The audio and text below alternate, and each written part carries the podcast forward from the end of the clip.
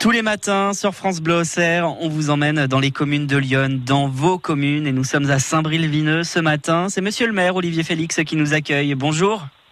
Bonjour, bonjour à tous. Merci de nous accorder ces quelques minutes pour mettre en avant Saint-Bril-Vineux, qui est un chouette village de, de l'Auxerrois. Quelle est votre histoire à vous avec euh, Saint-Brie C'est une histoire d'enfance? Dites-nous tout. Mon histoire personnelle, oui, je, j'y suis quasiment né et j'ai fait toute mon enfance jusqu'à 18 ans. Après, je, mon, mon parcours professionnel m'a emmené un peu à droite, à gauche, en France et à l'étranger. Et je suis revenu récemment pour euh, reprendre euh, une exploitation viticole. Voilà. Pourquoi Saint-Bril-Vineux est le meilleur village du monde, Olivier Félix?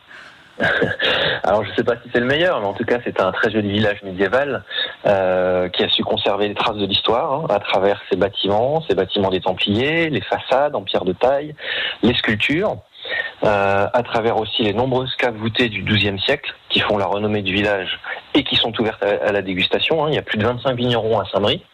Il y a aussi les caves de Bailly-la-Pierre qui sont connues, qui sont installées dans une ancienne carrière euh, dans le hameau de Bailly et qui proposent une visite des galeries euh, souterraines. hein. Il y a plusieurs kilomètres de, de souterrains dans cette carrière.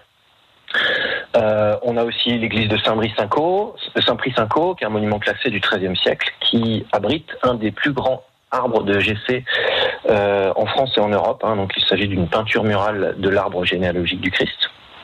Et puis on a aussi un très beau château du XVIIIe qui accueille les écoles maternelles et primaires depuis 1863. Et ça nous fait euh, quelques visites à programmer pour euh, découvrir ou, ou redécouvrir Saint-Bril-Vineux. Euh, un événement que j'ai envie qu'on mette en avant quand même ce matin, Olivier, ça va se dérouler ce week-end. C'est le marché de Noël de, de Saint-Bril-Vineux. Il est quand même exceptionnel, on peut le dire, ce marché de Noël. Il est assez exceptionnel, c'est vrai. Euh, donc ce week-end, euh, il y aura plus de 60 producteurs et artisans.